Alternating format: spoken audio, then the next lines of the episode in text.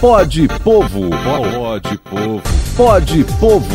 Onde o povo encontra sua voz. Está começando aqui pela Folha FM, em nossas redes e também em todos os aplicativos de podcast, mais um Pode Povo, o podcast do Petro NF, onde você encontra a sua voz. Dia 20, dia da consciência negra. E claro que o Teseu Bezerra, coordenador do Sindipetro NF, não ia deixar essa data passar em branco, aliás, uma grande barreira para todos os trabalhadores também, isso só na área de trabalho. Teseu, bom dia, bem-vindo. Bom dia, Cláudio, bom dia a todos os ouvintes da Folha FM. Hoje o assunto é de extrema importância. Hoje eu trago o assunto aqui da consciência negra. A gente que tem é colocado aqui no Sindipetro NF esse mês como mês da consciência negra, é fundamental a gente entender o porquê que esse mês a gente trata com tanta relevância. Além do Novembro Azul que falamos no programa anterior, agora a gente fala é, sobre esse mês da consciência negra. O trabalhador e a trabalhadora negra no Brasil, eles passam ainda por extrema dificuldade. O Brasil é um país extremamente racista e nós vemos isso na prática é uma dificuldade do trabalhador negro entrar no mercado de trabalho. Quando entra, tem a dificuldade de permanecer. Quando permanece, tem a dificuldade de ascender. Quando ascende, tem a dificuldade extrema de chegar ao topo das carreiras.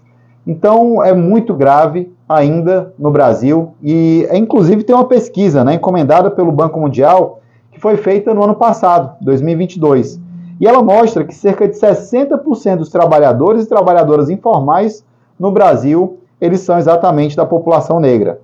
Essa parcela da população ocupa apenas 6,3% dos cargos gerenciais e menos de 5% das posições executivas. Quase metade das mulheres negras são inativas, se falarmos de mercado formal de trabalho. E a gente já sabe o porquê disso, né? Boa parte dessas mulheres trabalham é, nas atividades ainda, como empregada doméstica, na informalidade, tendo que sustentar os filhos é, e a família, muitas vezes, de uma forma extremamente difícil e precária. Então, esse mês, sem dúvida, ele é fundamental para a gente trazer à tona esse debate de um preconceito tão terrível, tão massacrante para a população como é a questão do racismo. E a gente tem tido alguns avanços, inclusive, né? Avanços das últimas décadas, especialmente depois da Constituição de 1988.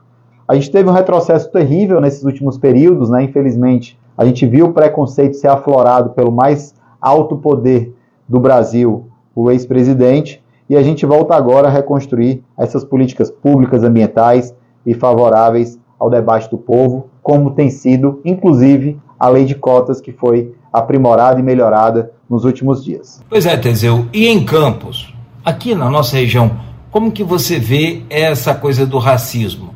Aliás, está sendo reprisada aí a novela Escravizaura, que traz muito bem né, aquela coisa que dessa enraizada aqui na região né, do, da escravidão. Como que você vê isso, Teseu? Cláudio, é, essa questão do racismo, ela, na verdade, ela é estrutural.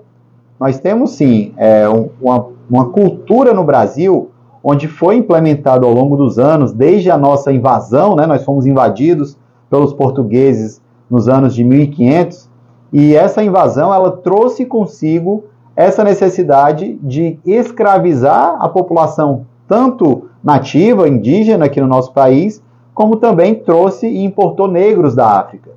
E isso é, foram 400 anos praticamente aqui no Brasil de escravidão. Isso criou um racismo estrutural, onde, infelizmente, as pessoas, é, principalmente as pessoas brancas, elas acabam ainda, mesmo sem perceber, nós fomos criados assim, elas tratam ainda com muito preconceito. Quando vem uma pessoa negra na rua e andando e ficam com medo, e isso é comprovado inclusive em pesquisa. A própria professora Luciane, aqui da UENF, ela fez uma pesquisa e mostrou isso. E um dos casos que ela abordou foi exatamente um trabalhador de uma loja, de um shopping aqui em Campos, onde esse trabalhador ele foi na loja em que ele trabalhava e simplesmente ele foi abordado pelos seguranças da loja como se fosse um assaltante.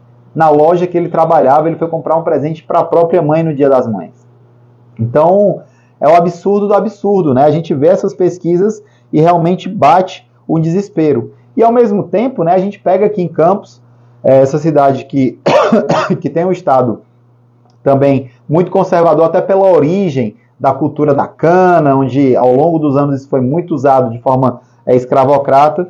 É, e ao mesmo tempo a gente teve aqui movimento negro muito forte, muito combativo, e tem até hoje um movimento negro muito forte, muito combativo, como o Negro e outras, e inclusive abolicionistas como José pode, do Patrocínio. Povo, a gente teve o primeiro presidente do Brasil negro, povo, que foi Tilo Peçanha, que são de Campos. sua voz. Então, o povo campista, ele tem sim que virar mais essa chave na luta antirracista. É, amigo Teseu, não é fácil não. Companheiro, vou te falar a verdade a gente recebe muita denúncia, muita reclamação. Agora teve um juiz de futebol amador em campo sofrendo racismo. Olha o nosso Vini Júnior lá na Espanha. Cara, é, é da gente chorar, não tem como não se emocionar. Agora, recentemente, também na decisão da Taça Libertadores aqui no Brasil, os argentinos que praticam isso muito, muito, muito, muito nos campos de futebol também. É terrível, cara, terrível. Mas olha, que bom que a gente pôde mais uma vez contar com você, com a sua força, aqui agora também nesse Pod Povo, o podcast do Sindipetro NF. Valeu por hoje, até a próxima, Teseu.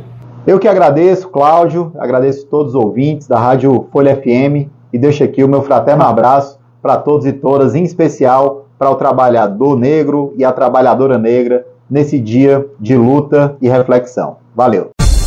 Pode Povo. Pode Povo. Pode Povo. Onde o povo encontra sua voz.